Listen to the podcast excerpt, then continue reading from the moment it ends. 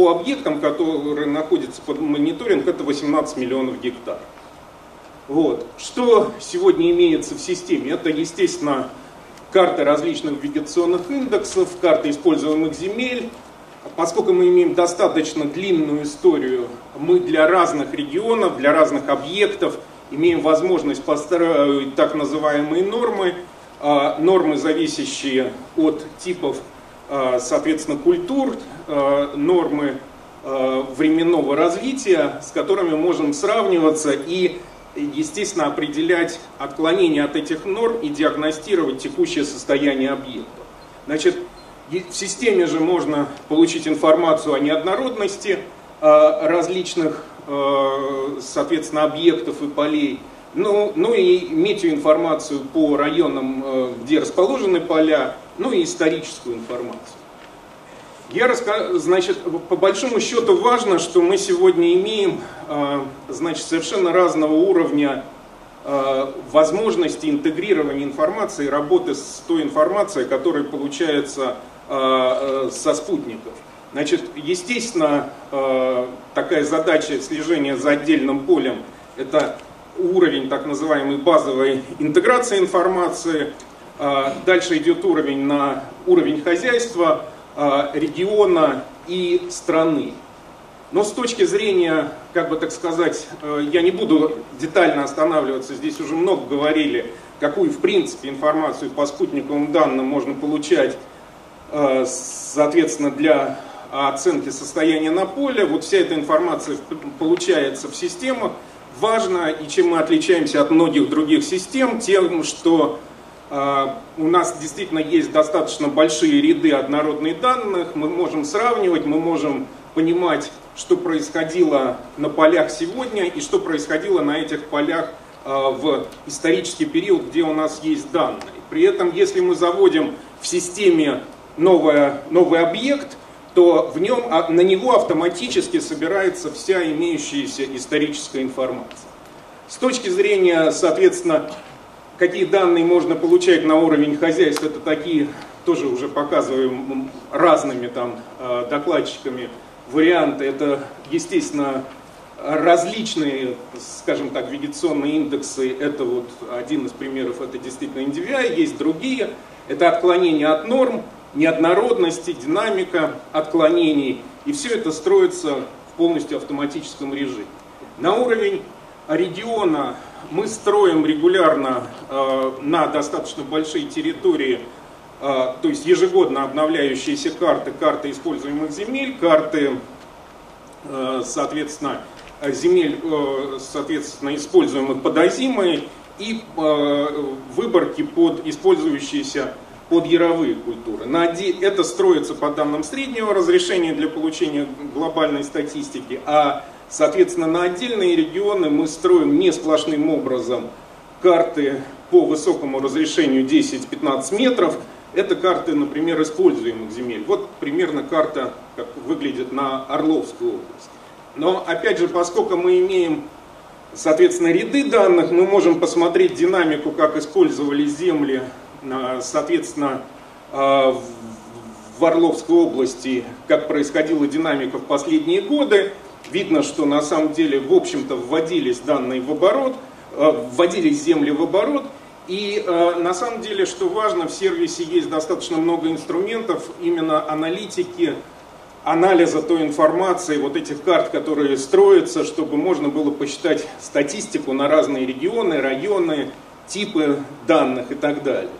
На уровень страны строятся, ну вот примерно такие карты, ну разные карты Э, естественно, строится, но вот эта вот э, характерная информация э, по оценке состояния озимых культур в прошлом году. На самом деле это оценка в каждом районе, произведена оценка отклонения от, соответственно, значения вегетационного индекса в максимуме вегетации, причем эти максимумы и времена максимума, они разные Э, для разных районов, это отклонение от нормы, мы видим, что действительно был уникальный случай, когда по большинству, ну, фактически по всей части, европейской части страны, мы имели очень хорошее состояние культур, что и вылилось в очень высокие урожаи прошлого года, как известно.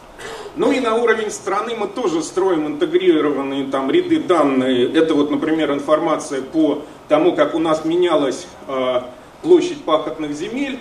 На самом деле, вот последние два года мы до конца не понимаем, почему изменилась тенденция, э, которая наблюдалась с 2007 года когда началась программа по вводу земель в оборот, на самом деле вот ситуация такая, что э, в целом по стране э, площади используемых земель стали не сильно, но уменьшаться. Э, с точки зрения теперь использования этой информации, значит, на самом деле есть несколько способов получения этой информации. Значит, первый способ, естественно, это возможность использования инструментов и, соответственно, возможностей, которые предоставляет сама система века, то есть вам нужен только интернет, и вы можете с этими данными работать.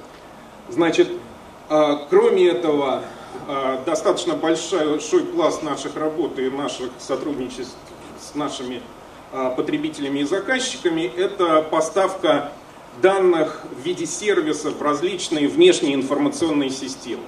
И точно поставка может осуществляться в виде программных сервисов, предоставления просто тогда человек э, не ведет у себя а, баз данных, а, соответственно, обращается на ходу к нашим сервисам. Или а, предоставляются выборки под конкретные объекты, под конкретные регионы. Это все делается в автоматическом режиме. Значит, э, в чем, собственно, сегодня мы видим основные преимущества нашего сервиса? Это том, что мы э, можем предоставлять и предоставляем информацию по очень большой территории и э, при этом предоставляем как оперативную, так и архивную информацию. Обеспечивать мы это можем только из-за того, что у нас сделан очень высокий уровень автоматизации практически в очень редких случаях э, в обработке данных участвуют операт, э, соответственно, операторы, и, э, соответственно, у нас достаточно сильно развит специальный инструментарий для анализа данных, поэтому это, но он нами позиционируется сегодня в основном как инструментарий аналитика, хорошо обученного, используется научными организациями, аналитическими центрами, но опять же, как бы так сказать, э, плюс нашего инструментария в том, что человек у себя что фактически ставить не должен. Он имеет браузер, он может сесть парке, там, на лужайке и получить доступ к петабайтному архиву данных вместе с инструментами. Ну и с точки зрения просто того, как может использоваться система, я просто покажу ситуацию, которую мы сегодня наблюдаем э, в текущем сезоне.